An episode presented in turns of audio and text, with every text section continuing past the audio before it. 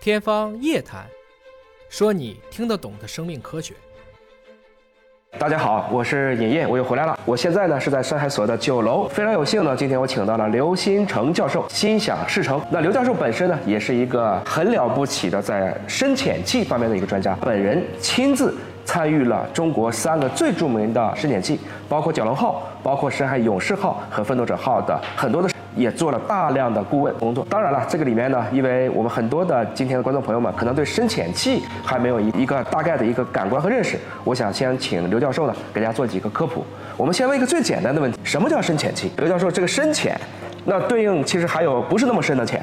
您能给我们讲一讲，比如说潜艇一般能潜多深，深潜器它要潜到多深？我们的深潜器啊，顾名思义，要潜入深海以下的深度。所谓深海，嗯在科学的定义上是指一千米深度以下， 1000米呃海平面到一千米，哎这叫浅海，嗯一千米以下叫深海，嗯六千米以下叫深渊。啊，六千米以下叫深渊，嗯，那么你深潜器嘛，起码要能潜到一千米以下的深度。到一千米以下的才叫深潜器。对换言之，潜艇到一千米是很难的。呃，那是很难嗯的。现在国际上一些先进的国家啊也在发展一千二百五十米的潜艇啊但是呢，目前还有很多技术问题有待突破，啊我看一般潜艇的工作的深度就是三百到六百米吧。啊，这个是工作范围，所以大家能搞清楚了吧？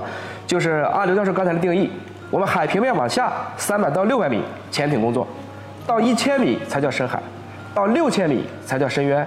所以深潜器基本上是指在一千米以下能去工作的这样的一些装置和设备。很多人问我，我们国家有了七千米的蛟龙号，为什么又做一个四千五的深海勇士号呢？那是因为蛟龙号我们叫自主设计、集成创新。哎因为当时我们国家的研制起点呢比较低，所以很多关键核心技术还没有突破，有些呢就利用了人家的一些先进技术，拿来集成创新，出现了蛟龙号。蛟龙号在二零一二年的六月二十四号，在马里亚纳海沟的南坡，嗯下达了七千零六十二米深度，哎创造了当时载人深潜的世界纪录。啊、您又提到了一个概念，载人深潜是吧？载人深潜也就是还可以不载人不呃不载人呢，还有很多潜潜水器了啊。咱这们只要载今。天看到这都是载人的，对，这全是载人的、啊明白明白。哎呃，因为载人嘛，它有生命支持系统啊，哎安全性要求更高了。嗯哎，明白。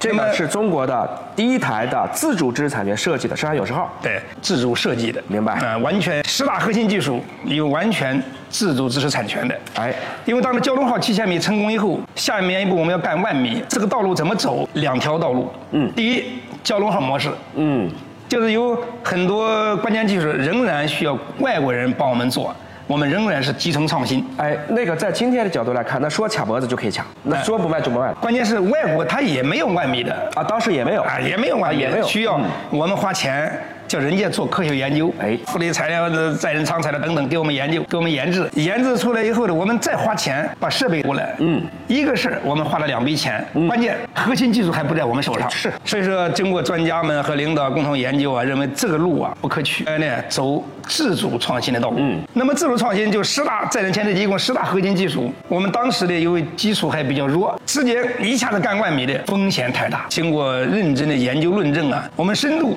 从七千米退到四千五百米，但是要求呢十大核心技术全部要国产。全部自主可控。这就是深海勇士号在这种情况下应运而生，国家决定研制这么一条载人潜水器这个。意义很大哎啊！嗯中国的科学家和工程师啊，确实有本事。我们花了四年八个月时间，全部拿下十大关键核心技术。应该说也是几乎在好多其实都没有基础，对，就凭空，大家就通过不断的去集成创新，发挥了中国工程师和科学家的联合攻坚能力，很像两弹一星当时的这种做法。是这样的，是这样的。啊好的，那我么非常有信心。